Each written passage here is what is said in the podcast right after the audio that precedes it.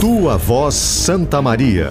Entrevistas, personagens, soluções para a cidade e atrações especiais. Parceria BK Construções, Sicredi, Universidade Franciscana e Sinduscom.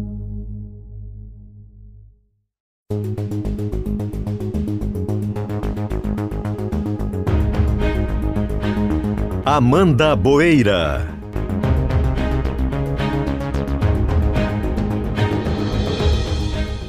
O Tua Voz Santa Maria conversa hoje com Dom Leomar Antônio Brustolin, arcebispo metropolitano de Santa Maria. Dom Leomar, bom dia, bem-vindo. Eh, bom dia, Amanda. Bom dia, Nayon. Alegria minha de estar aqui. Junto comigo, então, para fazer mais essa, Nayon Cursino, meu parceiro aqui no Tua Voz. Nayon, bom dia. Bom dia, Amanda. Bom dia, Dom Leomar. Um prazer sempre estar participando do Tua Voz, ainda mais com um tema que me é tão caro e também recebendo o Dom Leomar aqui nos nossos estúdios pela primeira vez, uma honra. Bom, começo perguntando sobre esse primeiro ano de Santa Maria, né? Completando agora o, esse primeiro período, já de muitas mudanças aqui na cidade, né? Tivemos uma virada de 2021 para 2022, com muitas chaves sendo viradas junto. Quero saber o que, que o senhor está achando da cidade. Olha, Amanda, eu gosto muito de Santa Maria. Faz um ano que estou aqui. Eu vejo que é uma região de grandes potencialidades, tem grandes talentos. É, não faltam desafios, como em qualquer município, qualquer região, mas eu vejo, quando eu falo de Santa Maria, eu vejo a região como um todo, porque eu sou arcebispo de 26 municípios. É, a quarta colônia não é Santa Maria, nem a região missioneira é a quarta colônia. Cada região tem sua característica, e, e se a gente pensar no todo, e o bispo sempre pensa no todo, porque ele não olha um município só, é, é uma região muito rica de talentos. Quando eu digo talentos é porque uma região de muita universidade que prepara pessoas com grande capacidade de várias áreas, mas o que mais me chama a atenção é que a gente pode reter mais esses talentos para a cidade. A cidade pode ainda, falando de Santa Maria, mas a região toda, aproveitar essa qualificação e torná-la cada vez melhor. As mudanças que tenho feito é porque quando a gente, quando vem alguém de fora, pode ser que ele enxergue um pouco diferente, não melhor, mas diferente. E aí eu estou tentando fazer algumas alterações para tornar a igreja em Santa Maria de maior relevância pública, como todo mundo quer, né? de maior serviço à, à, à comunidade e com muita transparência, sustentabilidade na administração. E temos um desafio muito forte. Eu acho que esse é o desafio para todos nós. É como dar sentido à vida num tempo pós-pandêmico. E isso é a minha preocupação maior aqui em Santa Maria. Como fazer que as pessoas superem o vazio, a depressão, as preocupações que têm com uma espiritualidade que dê sentido à vida, mas não só, que dê um sentido para a ética também. Sentido para viver, ética para conviver. Acho que é, aqui se resume um pouco a pauta que tenho feito nesse ano. Dom Leomar, é, Amanda falou né, que há pouco o senhor fechou um ano à frente da Arquidiocese de Santa Maria. O senhor falou um pouco agora de Santa Maria e também da nossa região, da qual o senhor é responsável aí por tantas paróquias. Mas eu queria perguntar uma outra questão. Apesar de ser natural de Caxias do Sul, parece que o senhor nasceu para estar em Santa Maria, né? Dia 15 de agosto, seu aniversário. Dia 15 de agosto, o senhor foi ordenado arcebispo de Santa Maria. Dia 15 de agosto foi inaugurada né, a Basílica de Medianeira. Também outras coisas.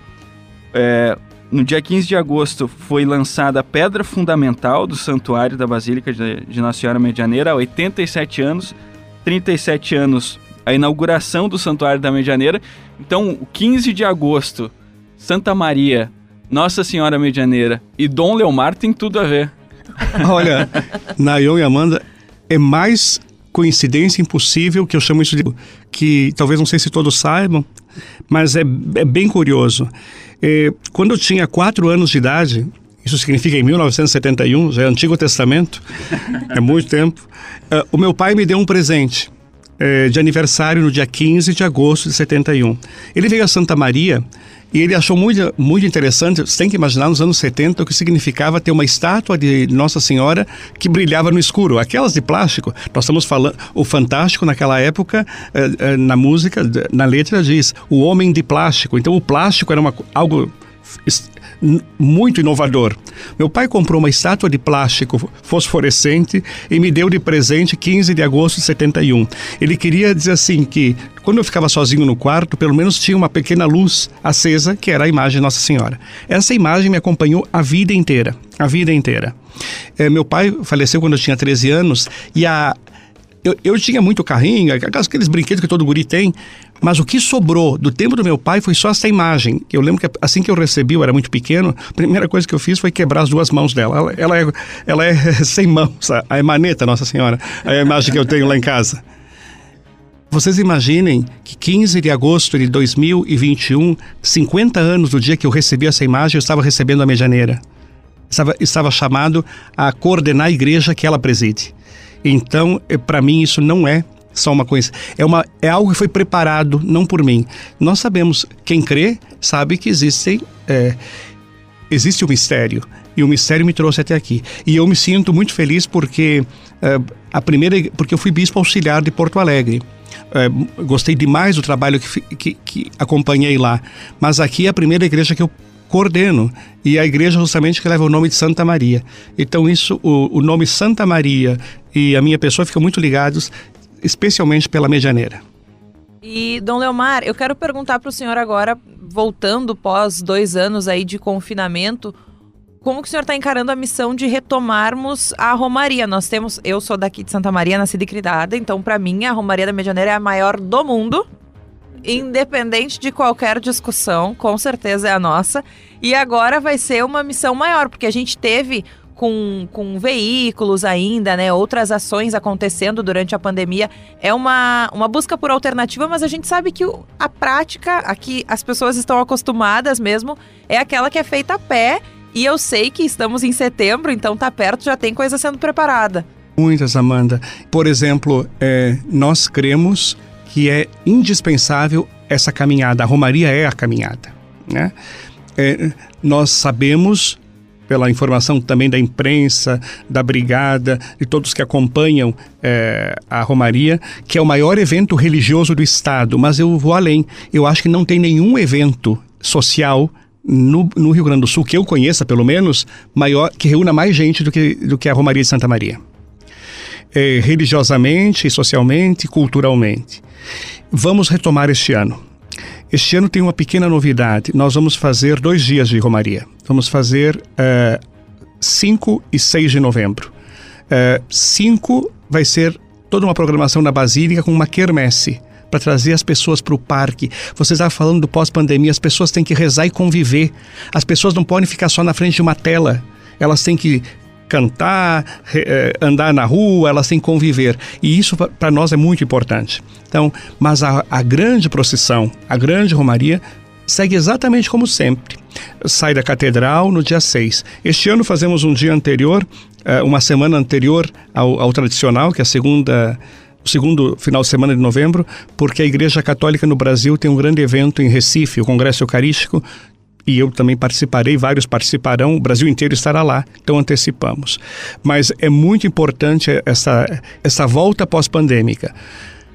O que nós sabemos, Amanda e Nayon, é que os eventos religiosos é, estão voltando com muita força, porque as pessoas vêm também agradecer. Por que, ela, por que, eu estou vivo e você também, Amanda? Por que, que o Lucas e o Nayon estão aqui? Por que, que nós não morremos com tanta gente que, amiga, morreu? Qual é a minha missão de ter ficado aqui agora? Ah, vamos atrás disso. Porque a qualquer momento a gente pode sair deste mundo. Então é, bom parar para pensar. A gente no corre-corre, a gente não filosofa sobre a vida. E a vida nos pega. A hora da doença, a hora da velhice, a hora da morte. Na hora que a gente perde alguém, a gente diz assim: ah, acho que eu estou enganado, estou distraído. Que nem aquela criança que se distrai brincando ir no, na profundidade da existência. A Romaria quer fazer isso também. Por isso, esse ano o tema é Educadora da Paz. Educadora porque nada foi mais afetado no mundo e neste país do que a educação. A pandemia tra vai trazer uma, um déficit educativo que não sabemos quando vamos, vamos saldar a, a dívida. E a paz no mundo. Os conflitos entre uh, Ucrânia e Rússia são só são muito importantes, mas tem muitos outros. Paz que significa vida para todos. Então queremos rezar trazendo a consciência de que é preciso conviver, melhorar a cultura, trabalhar pela paz. Quer dizer, queremos tornar a Romaria uma âncora para ampliar a compreensão do ser humano. O tempo que temos para viver nessa pós-pandemia é o tempo de tornar esse mundo melhor. Aproveitando este gancho de educação, Dom Leomar, a gente conversou recentemente, né, num café da manhã que o senhor nos recebeu e os colegas da imprensa lá na sua casa.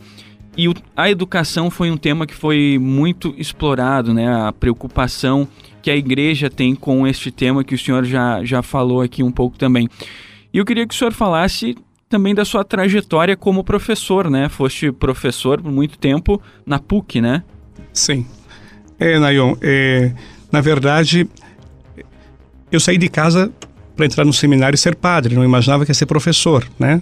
Mas, é, por vários motivos, eu fui fazer mestrado, depois doutorado, eu morei é, dois anos em Roma para fazer o doutorado. Quando eu voltei, eu, eu sempre trabalhei é, na, na, extensão universitária da Universidade de Caxias do Sul, né, onde, eu, onde eu era pároco da catedral. E Desde 2005, eu fui chamado a trabalhar na PUC no programa de pós-graduação, mestrado e doutorado em teologia. Lá eu coordenei durante 15 anos o mestrado e doutorado. Minha vida é muito ligada à educação. Praticamente eu, eu tinha 40 horas por semana na universidade, sendo bispo. É, até o pessoal perguntou se, se vindo para Santa Maria eu iria continuar com as 40 horas. Disse, olha, o problema é alguma distância, né? Eu, eu acho que não chegaria de manhã cedo para bater o ponto lá. É, por que, que a gente da igreja se, se ocupa com isso? Porque é tradição da igreja católica trabalhar com educação. Você sabe que a universidade, o conceito universidade, quem criou foi a igreja católica na Idade Média. Porque não se queria que apenas os monges ficassem sabendo da, das letras, mas se pudesse também ensinar outras pessoas. E por isso me dediquei muito à educação, é, desde que sou bispo, isto é, desde 2015, sou bispo referencial para a Universidade, Educação e Cultura no Rio Grande do Sul. Os bispos é que, que escolhem quem é que vai fazer essa referência. Temos trabalhado muito nesta área, porque o Rio Grande do Sul, como todos os estados, mas aqui um pouco mais, o desafio é enorme numa educação integral. É, educação integral significa não preparar só para o trabalho, mas para a vida. Nós estamos ensinando as pessoas a crescer em muitas áreas, mas não sabemos, por exemplo, como lidar com a depressão e a tentativa de suicídio. Então não adianta você ter um gênio que quer se matar. Então vamos parar e vamos repensar que educação estamos produzindo. É, essa educação integral significa é, fazer as pessoas terem sentido para viver e especialmente é, buscando conceitos éticos que nós todo mundo reclama que falta valores na sociedade. Precisamos ter valores, mas na hora de negociar esses valores todo mundo dá uma espécie de concedida para facilitar a sua vida. Então nós precisamos trabalhar por isso. É, eu vejo nos jovens e nas crianças uma grande expectativa de dias melhores. Eles estão olhando para nós com expectativa. Quando faço crismas, faço muita crisma, eu percebo como o olhar dos crismandos para nós é como quem diz: ajude-nos, nos dê uma, uma referência. A educação é essa capacidade de dar referências. E é isso que eu penso. Eu acho muito interessante essa, essa, esse ponto do pós-pandemia Dom Leomar, em que a gente percebe muitas vezes que as pessoas lembram de ter fé, né? Quando, quando as águas estão calmas, parece que esquece, que não lembra de, de, desse compromisso, porque tem que ser uma via de mão dupla, né? A gente precisa lembrar dos dois lados. E aí, nesse momento, como o senhor falou, a gente precisa lembrar da, de filosofar sobre a vida e de ter fé. Como que, como o senhor percebe essa retomada agora? Temos uma mudança em quem frequenta as atividades aqui em Santa Maria, as atividades religiosas, os, as missas, os encontros. Isso, isso também mudou? Olha, Amanda, é, nós estamos é, bastante expectativa no, nos dados do censo que está sendo realizado para ver como é estão os índices do catolicismo no Brasil, como é que vai ser o mapa religioso, ah, como é que está o fenômeno religioso no Brasil. O que nós, eu estou vindo da Assembleia da CNBB, onde nós fizemos análise de conjuntura muito importantes, análise de conjuntura social, eh, econômica e política e análise de conjuntura eclesial e religiosa. Há dados que nos preocupam muito. Por exemplo, no Rio de Janeiro, é, jovens entre 18 e 25 anos, se 34% desses jovens se declaram sem religião. Eles não é que eles não creem em Deus, creem em Deus, mas não precisam de religião. agora eu não quero me enganar no, no, no, número, mas se eu não me engano, em torno de 27% por aí se declara evangélico e 17% se declara católico. Nós queremos observar as estatísticas para perceber como é que nós estamos transmitindo a fé a essas novas gerações.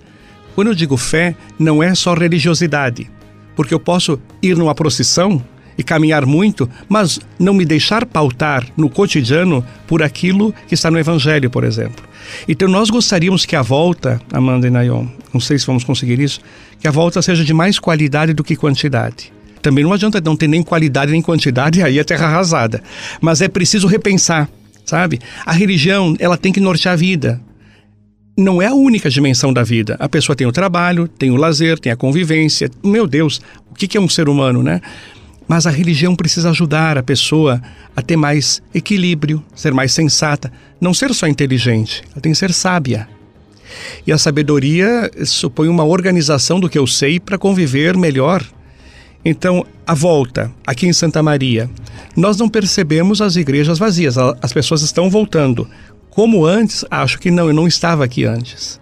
Eu cheguei na pandemia, mas não creio que, se, que tenhamos uma grande quantidade. Mas, por outro lado, estamos revendo a questão dos processos formativos. É, foi um quase unânime lá entre os bispos. Nós precisamos trabalhar o, o católico brasileiro ele tem que se formar melhor, ele tem que estudar mais. Estudar não quer dizer estudar só questões religiosas, é como que a religião pode dar uma, um equilíbrio para a minha economia, política, para a minha saúde pessoal, para o meu equilíbrio mental, né? porque mesmo os psicólogos sabem que tem questões que eu digo como bispo, só o psicólogo pode resolver alguns traumas que você tem, a religião não resolve. Mas tem questões de culpa que só a religião resolve. Então trabalhar nessa interdisciplinariedade, ninguém sabe mais que ninguém. Cada um colabora com a sua parte para que todos possamos ter um equilíbrio. É isso que está faltando. E eu lamento muito, nesse pós-pandemia, se posso dizer um aspecto, é a polarização, é a fragmentação, é essa radicalidade. Se você pensa diferente de mim, é, você não é um inimigo meu, você simplesmente é um contraponto. Vamos, vamos crescer juntos. Não estamos vivendo a época do diálogo. Pelo contrário, Papa Francisco recebe muita crítica justamente porque propõe diálogo porque ele diz, não dá. E só que o Papa, eu, estivemos com ele em maio, conversamos duas horas numa sala com ele, éramos só 23 bispos. E ele diz que ele, ele entende que as pessoas, como elas vivem numa realidade é, é, tão fechada, elas não suportam quem dialoga. Porque quem dialoga, desculpa falar, está acima está acima, porque não entra na lógica da violência, não entra na, na, na, lógica do fechamento. Dialogar, eu não preciso concordar com você com tudo, mas você não pode se tornar um demônio só porque você pensa diferente de mim. Isso vale para a religião e vale para qualquer área do conhecimento. Dialogar. Ah, mas é, eu, eu sou da, de uma opinião um pouco radical. Eu acho que o Facebook é o lugar onde mais tem gente que tem opinião sobre tudo com fundamento sobre quase nada. Todo mundo tem opinião sobre como é que você deve se comportar. E como é que eu tenho que me comportar? Como é que é essa autocrítica? Como é que as pessoas me veem? Ah, não, mas eu não quero, eu não dou like. Não, porque as pessoas não têm que olhar para mim é, como eu, eu acho que tem que fazer. Não. Nós precisamos aprender a conviver, porque esse planeta já foi ameaçado com a pandemia, nossa existência foi ameaçada. Só faltava agora nós superarmos a pandemia do Covid e não superarmos a pandemia dos radicalismos e dos fechamentos que estão nos levando, nos levando a uma pandemia emocional. As pessoas estão muito deprimidas, estão muito irritadas, estão muito cansadas. Olha, isso é típico de quem precisa de um pouco mais de, de fé. Deus pode nos ajudar nessa hora. Bispo, aproveitando esse mesmo ensejo aí que a Amanda trouxe, e é uma questão que eu lembro que a gente conversou naquele encontro lá na sua casa. Não me lembro que, que mês foi, acho que maio também, né, Luciana? Maio. É, justamente dessa questão do sem religião e da, digamos, qualidade, né, dos fiéis. É, que o senhor trouxe esse dado que eu não conhecia, de, de ter esse número tão grande de pessoas sem religião. E foi justamente o que a gente falou, né? Da pessoa ter uma fé, mas de ela não praticar essa fé, né? de dizer que eu acredito em Deus, mas de não conhecer a palavra de Deus, né? Que é uma questão bem diferente. E a gente entrou também na, na questão da, do público, né? E eu lembro que o senhor falou que cada vez mais a Igreja Católica não deve ser mais aquela igreja de multidões e essa questão que o senhor ressaltou da qualidade, né? O senhor falou também é, dos jovens e eu queria retomar esse assunto de novo. Como trazer mais esses jovens para dentro da igreja? Na minha terra, lá na, na Igreja São Paulo, que fica no meu bairro, lá em Restinga Seca, é, acompanhei a missa do padre Wilson, Wilson Venturini, Venturini, né? Hum. Antes era o padre Jair, nosso ouvinte aqui. Querido, um abraço pro um abraço padre Jair. padre Jair, que celebrou meu casamento lá em Restinga, inclusive, há um ano. E é, eu sempre observo muito o público. Lá. A, a Igreja de São Paulo é uma igreja pequena, devia ter ali umas cento e poucas pessoas, e a maioria de mais idosos. Né? Isso na Igreja Matriz Sagrado Coração de Jesus, quando eu vou aos sábados, né? Quando não dá sábado, eu vou domingo lá. E eu percebo esse público e me, me, me dá um pouco de preocupação, Dom Leomar, de talvez o, as pessoas mais novas lá eram eu e a minha esposa que temos 30 anos. Como que a igreja vai trabalhar para trazer mais o jovem para dentro da igreja? Pelo menos o Nayon é bem praticante. Nayon, acho o seguinte: é, não resta dúvida que o maior desafio que temos hoje é transmitir a fé às novas gerações. As novas gerações, elas cresceram num ambiente que nós forjamos que bastava ter a senha da internet e bateria carregada estava salvo, não precisava mais nada. Aí apareceu a pandemia e viu que não é bem assim, que a gente tem limites na vida. É, Para isso, nós não poderemos dar os pressupostos do passado para transmitir a fé. Temos que renovar a forma de transmitir. E sem coerência e sem testemunho, nada vai dar certo. Por isso que nós estamos trabalhando muito no Brasil inteiro, bom, é no mundo, mas no Brasil, a questão da iniciação cristã. A catequese tem que ser outra. Aquela história de fazer catequese para fazer só a primeira comunhão e crisma, depois a pessoa some, ela some porque ela não viu algo também diferente. Então, a questão não é só aquele que vem até nós, mas é como nós estamos indo a essas pessoas. Eu ontem à noite também celebrei é, na, na Basílica da Medianeira, e tem muitos jovens. E eu pedi aos jovens que nós tenhamos um grande número de voluntários jovens na Medianeira para a Romaria. Por quê? Porque nós temos uma grande quantidade de adultos e idosos que ajudam na medianeira. Mas se eu der um trabalho próprio para os jovens, o que, que o jovem quer fazer? Ele quer participar, o jovem quer protagonismo. E no final da missa, alguns jovens já vieram dizer: Bispo, conta comigo. Quer dizer, nós temos que chamar os jovens. O jovem precisa de protagonismo. Quem tem jovem em casa ou adolescente sabe que ele não quer só ficar obedecendo e ouvindo, ele quer interagir junto, ele, ele quer se encontrar neste mundo. Na igreja nós temos que dar mais espaço para os jovens, que não é um espaço só eh, de, de sentar para refletir, mas é para fazer, para construir e, acima de tudo, para ser escutado. Escutar os jovens dá trabalho, porque geralmente, como eles não têm a experiência de vida que nós temos, mas eles têm um outro olhar sobre a realidade que nós não temos mais, é, ele às vezes nos desconcerta. Mas precisamos ouvir e precisamos considerar o que os jovens dizem. Por isso, é, eu digo sempre, Nayon, tem que ser prioridade para todos nós nesse momento, para todas as nossas comunidades católicas, jovens e crianças. E quando eu vou numa comunidade que não tem muito jovem, muita criança, eu digo algo que o pessoal não gosta muito. Eu digo, alguém não deixou eles entrar. Alguém, alguém filtrou eles na porta. E, porque disse assim, aqui você só entra como, como que eu quero. Eu, eu, quero só contar rapidamente um exemplo de um pregador de retiro que nos disse o seguinte: que um mendigo entrou numa igreja quase vazia é, e pediu para uma senhora que estava rezando o terço: é, tem lugar para mim aqui?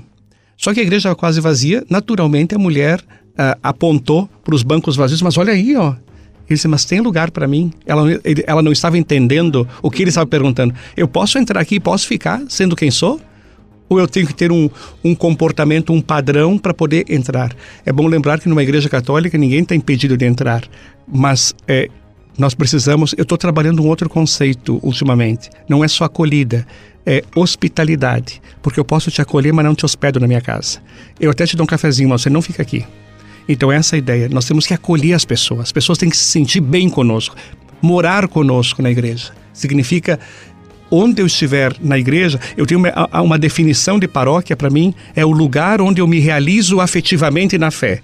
Me realizo também afetivamente na fé. Então eu gosto de ir lá, porque eu tenho de segunda a sábado, segunda a sexta, tanto trabalho. Quando eu chego na igreja, eu digo, bom, aqui é o lugar dos amigos. Tem uma paróquia que é lá em, lá em Canoas, em Guajuviras.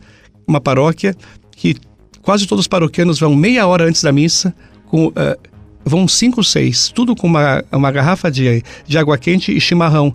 E, e, e oferecem, oferecem para quem chega. Vocês sabem que aquilo é uma das ideias mais interessantes que eu já vi? Porque tu, por que, que tu vai tomar chimarrão meia hora antes né, na porta da igreja? Para conviver. Me pergunta se a igreja está vazia e se não tem jovens. Está lotada, cheia de jovens, numa bela periferia de Canoas. Então acho que caminhos tem. O problema é a nossa cabeça, tem que mudar. Aproveitando mais um gancho, Dom Leomar, que o senhor falou de acolhida, né? Recentemente a gente teve uma iniciativa de uma nova preocupação sua também, de quando o senhor chegou, e muito por efeito da pandemia, que foi a Casa Papa Francisco, né? Que inaugurou aí há, há pouco tempo, recentemente, que é um trabalho fantástico de acolhida dessas pessoas em situação de vulnerabilidade social, também de moradores de rua. Eu queria que o senhor explicasse um pouco o que, que o senhor viu para ter essa necessidade da, da Casa Papa Francisco. Tem outras né, ações, tanto do poder público quanto é, de, de associações beneficentes que já realizavam esse trabalho, mas o senhor chegou e viu também essa necessidade e que conte também a história de como foi trazer a casa Papa Francisco que nós ganhamos da cidade do México, né? Pois é. É, na verdade, aqui em Santa Maria tem muitas iniciativas, graças a Deus, que cuidam das pessoas mais necessitadas. Por diferentes formas de, de atuação, seja o meio religioso, meio, meio civil, meio militar, tantos caminhos que ajudam tanto. Mas há uma questão que é próprio de nós eh, cristãos, né, que é personalizar o atendimento às pessoas que mais precisam. Então, é, eu conheci essa, essa comunidade, a fraternidade, o caminho, lá em Porto Alegre. Eles conviveram na, na nossa casa, na, na Cúria, durante três meses, porque na pandemia eles tiveram que ficar presos na, no bispado conosco. E eu vi é, a forma personalizada como eles tratam o mendigo de rua, por exemplo. Desde que eles chegaram, os mendigos eu conheço pelo nome. Antes ninguém me dizia o nome, ninguém chegava perto. Agora eu sei quem é o, não vou dizer o nome aqui, mas eu sei, eu, eu quando paro o carro, eu sei quem é, eu, eu abro a porta, abro a janela do caso fulano, e, ele, e o bispo sabe o nome dos mendigos. É, tiramos todos eles da rua? Não. Uns, a maioria escolheu morar na rua, por vários motivos, escolheu morar na rua.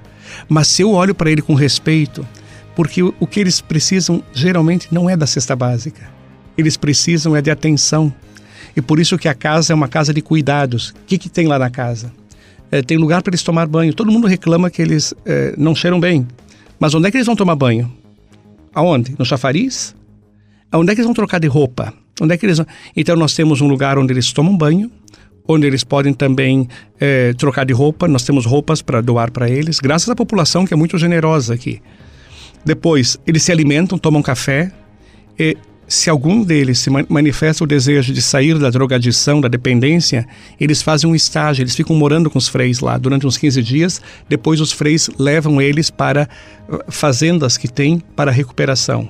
Esse é um processo dificílimo, que só quem tem muita paciência aceita, porque não é fácil. Os números são muito pequenos de recuperação. Mas aí que está, é acreditar na pessoa e não no problema. Alguém tem que fazer alguma coisa. É, tem que fazer, mas sem paciência não se consegue fazer. E eles também agora montaram lá, graças à doação de umas famílias que eu conheci esses dias, toda uma barbearia. Tem uma, um salão de beleza lá, para eles cortar cabelo, cortar barba, eles saem de lá limpos, né? É, que eu, o que eu acho que já atingimos o que nós queríamos na, na, com a Casa Papa Francisco nessa cidade. É um lugar onde eles podem ter referência até para guardar as coisas deles. Então, os freis estão lá é, dizendo para eles que, afinal de contas, eles têm valor como ser humano. E o que eles contam, as histórias que eles contam, são impressionantes. Né? Um dos freis. É, é, é coordenadores deles dizer que eles fazem esse trabalho no Brasil inteiro. Eles estão em 17 países. Eles eram para ir para o México. E eles disseram: olha, o México precisa muito mais que Santa Maria, até porque a quantidade de pessoas que tem no México e Santa Maria é desproporcional. Mas eles viram que aqui havia uma abertura da igreja. A igreja queria. Eu insisti muito que eles viessem, confesso para vocês. Pedi muito que eles viessem, porque eu queria essa personalização do trabalho. E conseguimos. E eles contaram para nós um exemplo. Estavam na Sé, em São Paulo, bem na Praça da Sé, que a maioria de nós conhece, é, é, cortando unhas de, de, mendigos, cortando barba, arrumando. Chegou uma senhora que disse para eles: é, Para que, que vocês cuidam desses vagabundos? Por que, que vocês ficam limpando essa gente? E com tanto cachorrinho abandonado ali, olha os cachorros. Por que, que vocês cuidam mais de gente do que de cachorro? Ele levou um susto, porque todos eles são muito jovens, eles todos têm menos de 30 anos. E eles ouviram uma, uma senhora de idade fazer isso, eles têm. Eles, mas será que eu vou chegar nessa idade com esse pensamento? E ele não discutiu com ela. Ele foi para casa e começou a pensar. Isso é interessante. Olha como é que a sociedade está. Ela olha para um cachorro e vê o que o cachorro é. De fato, o cachorro precisa ser cuidado. O cachorro merece respeito. O cachorro merece ser atendido. Mas olha para um morador de rua e não vê ele um ser humano. Quando eu não enxergo mais numa pessoa que está ali um ser humano, eu já me despersonalizei, eu perdi o conceito de pessoa. É aqui está a questão. Os animais a gente tem que cuidar mesmo, mas se eu troco é, o animal e eu prescindo das pessoas, eu já não sei mais quem eu sou. Eu sempre digo, tem lugares em que o cachorrinho ganha mais abraço do que a velha avó doente. Eu quero ver na hora que nós tiver. Tem que cuidar dos cachorrinhos, viu? Tem que cuidar. Isso não é problema. Tem. Até eles nos ajudam a ser. Tem gente que é tão fechada que, graças a Deus, um cachorro ajuda a pessoa a ser um pouco mais sociável. Mas quem é que vai trocar minha fralda geriátrica se eu me isolar só com um animalzinho? Eu conheço muitas pessoas que se fecharam tanto, viveram um isolamento tão grande, que tem até cuidadores na hora de trocar fralda, mas sempre cai uma lágrima, como quem diz: eu não construí laços com pessoas, com semelhantes. É, então acho que tem que ter o cachorrinho, tem que querer bem os animais, mas tem que querer bem as pessoas. São pessoas que cuidam de pessoas. É, o ser humano é o único eu, não sei se é o único, mas afinal, é, é, acho que sim, dos animais. somos animais também, né? Animais racionais, mas somos é, com a alma divina que Deus implantou em nós, que precisamos de ser cuidados no início e no fim. Se uma mãe não cuida de uma criança, ela morre. Se um idoso não é cuidado no final, ele morre. E tem uma antropóloga que morreu em 1918 que ela dizia assim: qual foi o primeiro sinal de civilidade que nós temos no mundo? É, quando, quando, como é que a gente pode dizer que as pessoas é, se tornaram civilizadas? Foi quando inventaram o anzol, a roda, quando criaram panelas para cozinhar? Não, ela disse. o, o, primeiro sinal que existiu é, civilização foi quando a gente encontrou fósseis de um ser humano com fêmur quebrado e cicatrizado. Porque ela diz, é, no mundo animal, se um, uma pessoa quebra a perna, se um animal quebra a perna, ele morre porque ele não tem como caçar, não tem como ir buscar água, ninguém cuida dele. Se um ser humano tem um osso, um fêmur cicatrizado, significa que alguém fez isso por ele, alguém cuidou dele. Então, na origem de todos nós está aquilo que nós esquecemos, é o cuidado. Sem ser cuidado, nós não sobrevivemos. Eu acho muito muito bonito, Dom Leomar, esse, esse seu ponto de vista. E como o senhor falou, não são melhorias, né? São mudanças propostas aqui para a cidade todas essas sugestões e implementações que o senhor construiu. Mas eu preciso saber o que que Santa Maria mudou no senhor. O que que, o que, que ele trouxe para cá e que o senhor percebe de diferente? O que que Santa Maria tem que esses outros locais talvez não tinham? Santa Maria, para mim, é, é, um espaço de muita oportunidade. É, dificuldades e preocupações, qualquer líder tem bastante. Acho que eu não conheço um bispo que tenha tudo tranquilo, mas eu não perdi uma noite de sono. Eu durmo bem porque eu percebo que aqui nós precisamos só é, aquilo que nós falávamos muito na gestão da universidade, é, reunir o talento, reter o talento e trabalhar para. Porque as pessoas são muito preparadas e elas têm uma intelectualidade muito boa. E, e, e é um povo muito cordial também, é muito educado, ele, ele, ele cuida muito das palavras. Eu acho que as mudanças que nós precisamos fazer, e precisamos fazer outras ainda, né? O pessoal se assusta quando faz transferência. Como coisa que não tem transferência na Rádio Gaúcha, na RBS, não. Na igreja não pode, não, não. Tudo tem transferência. Eu, eu fui transferido. Eu, eu, eu era de Caxias, nunca imaginei parar em Porto Alegre, mas nem imaginei vir a Santa Maria. Então as pessoas têm que parar para pensar assim: é, o momento que eu tenho para viver com densidade é hoje.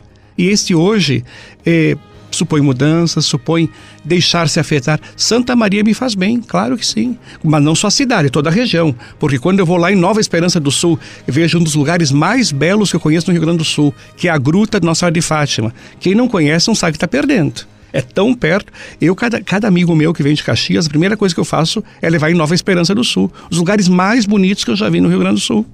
É quase um cenote mexicano. A gente vai ao México para ver aquilo e tem aqui e tem que ir ali.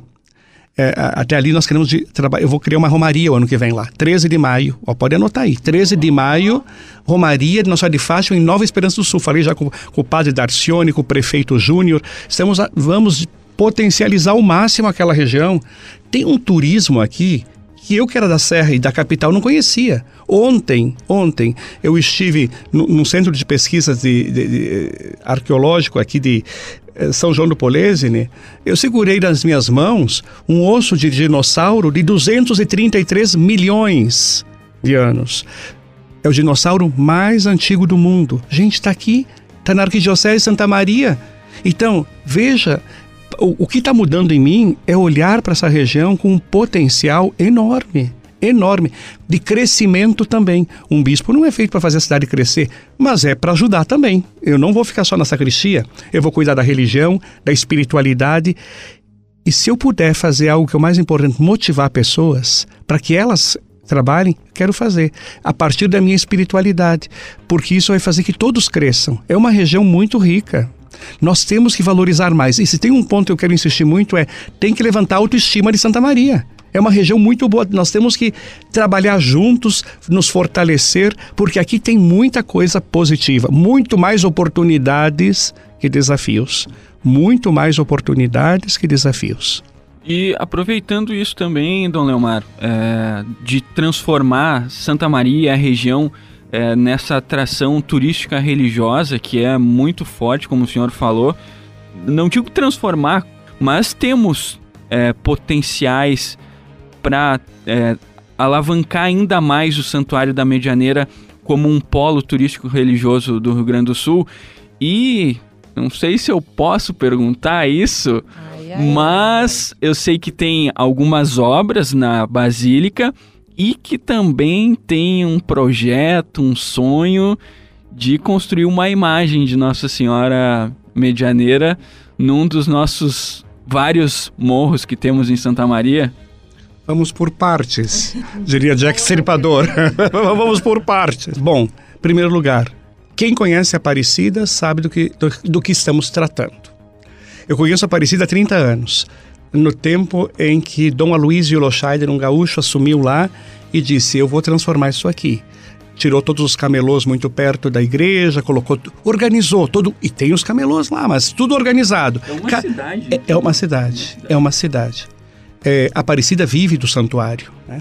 O, o santuário é. Eu conheço quase todos os santuários marianos do mundo, porque viajei no tempo que estudei em Roma nenhum é tão organizado quanto Aparecida no aspecto é, administrativo, de, de logística. É, é, interessantíssimo. Ir a Aparecida dá para passar uma semana lá e tem o que fazer, né? Então, Aparecida acolhe, e eles têm um, um lema muito importante: é, acolher bem também é evangelizar. E eu, eu recordo, eu, eu conheci o, um, um, bispo que foi um dos que ajudou muito a transformar aquela realidade que já era. É como aqui, aqui a Nossa Senhora atrai. O que atrai aqui é a medianeira. Mas dá para ter uma potencialidade que nós não temos ainda. Nós vamos ter. Nós vamos ter. Não temos. Santa Maria não tem essa potencialidade ainda. Como Aparecida não tinha. E esse bispo disse que fez uma pesquisa de satisfação. Todos nós que trabalhamos em universidades sabemos que as pesquisas são importantes. Fizeram uma pesquisa com a seguinte pergunta: se a gente não sabe perguntar, não vem a resposta. Vocês, vocês vivem de perguntas. Se vocês não souberem perguntar, o, o, o entrevistador não diz o que vocês precisam. Fizeram a seguinte pergunta lá em Aparecida, me dizia o bispo. Você se sente acolhido na casa da mãe? A, a resposta veio 95%. Sim, claro que sim. Aí a pergunta está errada. Vamos refazer a pergunta. Tem cadeiras suficientes? Os banheiros estão bons? Precisa melhorar algum aspecto? A resposta é tem que melhorar. Tem. Aí a resposta foi quase 90% que tinha que melhorar. Eles melhoraram tudo. e hoje é uma referência. O que, que imaginamos para Santa Maria? Em primeiro lugar, isso eu já falei, porque ano passado eu reuni os, os prefeitos da região para dizer que a igreja está disposta a ajudar o turismo religioso, que é uma forma de evangelizar. Eu não tenho outra preocupação a não ser espiritualidade e evangelização, mas com isso a cidade cresce. Né? Porque, claro, a, a economia cresce, a cultura cresce. Então, primeiro ponto é esse. É, segundo, é, nós de fato começamos a observar que lá tem um potencial de melhorar o parque. Inclusive, falei o ano passado na Câmara de Vereadores que um dos primeiros projetos meus é melhorar o parque da Medianeira para acolher melhor as pessoas, mas é um parque temático, é um parque religioso, não é um parque que eu vou lá só para. Eu, eu posso andar de bicicleta, caminhar, fazer piquenique, eu não preciso ser católico para entrar lá, ele vai estar sempre aberto, mas ele, eu sei em que território estou pisando? Território da Medianeira. São mais de, eh, de, de 100 mil metros quadrados. É muito grande o parque. Está no coração da cidade. E aí começamos um, um projeto. O projeto é, é, tornar tudo aquilo muito mais interativo. Que se alguém vem de fora, é, não vem às seis da manhã na Romaria e vai embora às quatro da tarde. Isso foi, inclusive, foi a Tiziana Fontana, a, a secretária de, de desenvolvimento, aqui da cidade que me disse: a Medianeira não traz turista, ela traz só visitante. Por isso que a Romaria também vai ter dois dias para deixar as pessoas mais aqui, serem mais hospedadas. Vai ter uma programação a madrugada inteira. Nós começaremos à meia-noite, faremos como em Guadalupe, no México, um grande louvor a Nossa Senhora. Todo mundo está convidado a ir à meia-noite na Medianeira, no dia 5 para o dia 6, levar uma flor, agradecer que está vivo. Por que você está vivo? Vai lá agradecer Nossa Senhora. Ah, mas à meia-noite é, é a hora da virada do dia dela. Então vamos fazer isso. E o parque? Aos poucos, nós não temos dinheiro. É um momento de crise econômica. Eu prometo que não vou fazer empréstimo e nem dívida. Nós vamos fazer com aquilo que tiver. E o dinheiro vem de onde? De uma só fonte, dos devotos. Aqueles que quiserem nos ajudar. Vamos começar. O que, que já começamos, Nayon e Amanda? No dia 5 de novembro, a cidade vai conhecer o novo altar da Medianeira dentro, está sendo, sendo todo reformado, e o altar do Santíssimo. Se vamos reformar todo aquele complexo, começamos pelo principal, onde está ela e onde está o, o, o Senhor. Depois melhoraremos toda a basílica, a cripta também. Vamos melhorar o altar monumento. No entorno do altar monumento também faremos obras aos poucos. Vamos ter uma grande livraria. Não tem livraria católica em Santa Maria a região central do estado não tem aonde comprar livros de referência de espiritualidade. Vamos ter. Vamos ter lá todo uma, um espaço para isso, na hora certa, quando pudermos. Se Deus quiser, esse projeto também está andando. Então, a partir do parque, toda essa experiência. Na cidade, existem grupos que têm interesse, interesse, e eu acho bem muito relevante, de fazer uma grande estátua da Medianeira, sim, num dos morros. Tem, eu conheço no mínimo dois projetos. Não sei, isso não é ligado à igreja. Não é a igreja que vai fazer isso. Mas é, sempre a devoção medianeira é muito positiva aqui. Onde fizerem, sempre é, é uma forma também de colaborar com a devoção à Nossa Senhora. Mas eu sempre digo para todos: o que atrai é este quadro que está desde 1930 de braços abertos e as pessoas misteriosamente encontram ali um sentido para virem a Santa Maria. Não vem por nós, não, viu? Por nenhum de nós que mora aqui. Uh -uh vem por causa dela. E ela está ali, misteriosamente.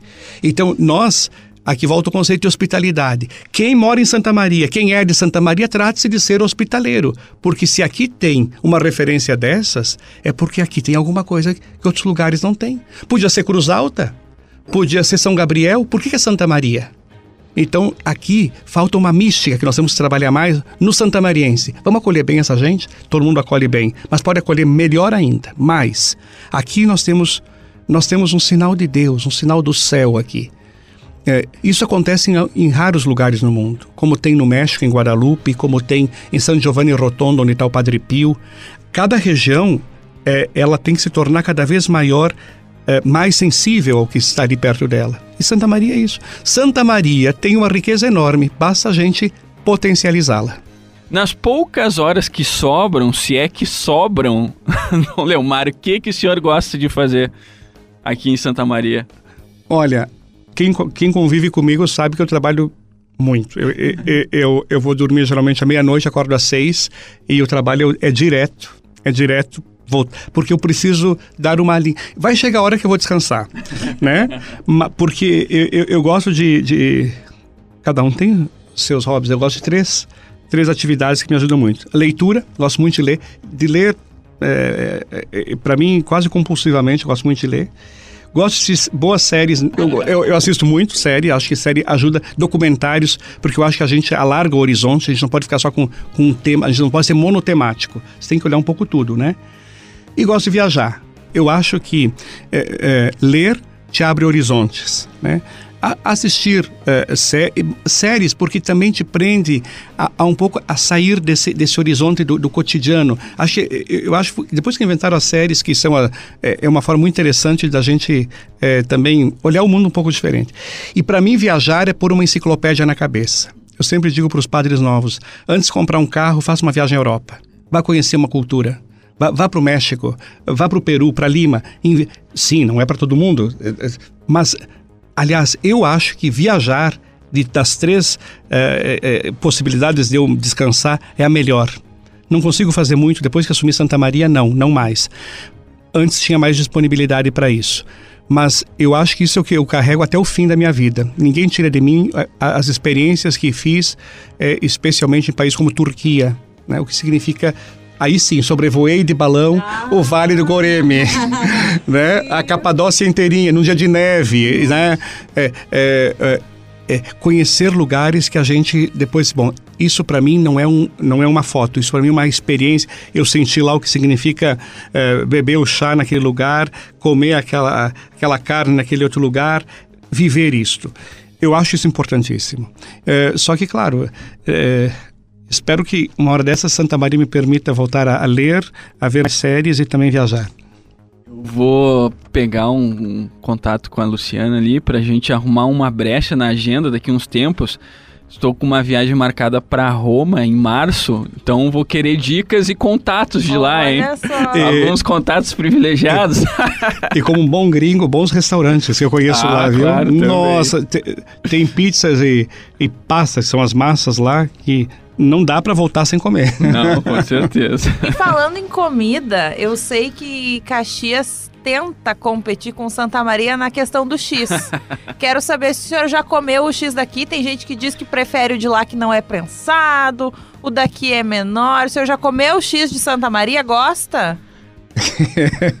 eu não comi o X de Santa Maria. Oh, não, nem, nem, Santa Maria, não, não E nem, nem muito X de Caxias, porque eu não gosto muito de X.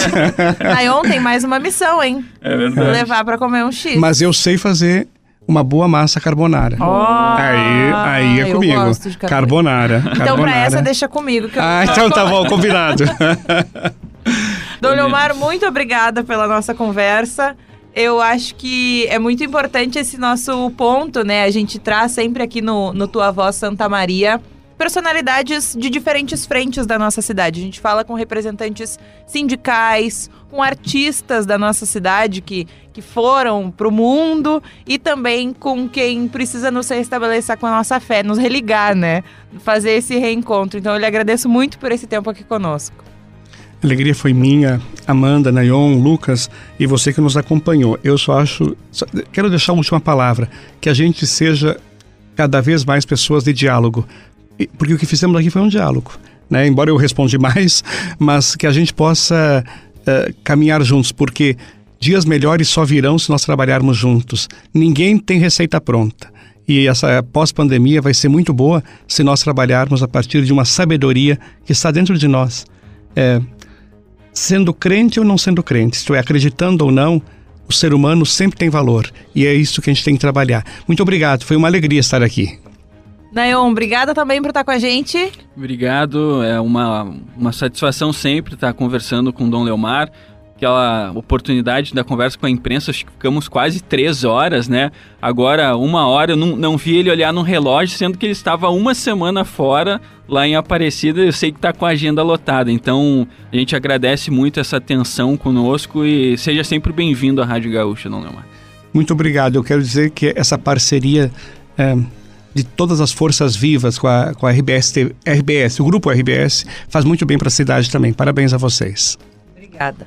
Tua avó Santa Maria vem para Sicredi, onde o dinheiro rende um mundo melhor. Universidade Franciscana, capacitação profissional da UFN, pluralidade, atualização e oportunidades. Saiba mais em ufn.edu.br. BK Construções, construindo a vida com você. E Sinduscom, entidade atuante na maior indústria de Santa Maria e região. A quarta temporada do Tua Avó Santa Maria se encerra por aqui. Nós voltamos com o nosso podcast no ano que vem.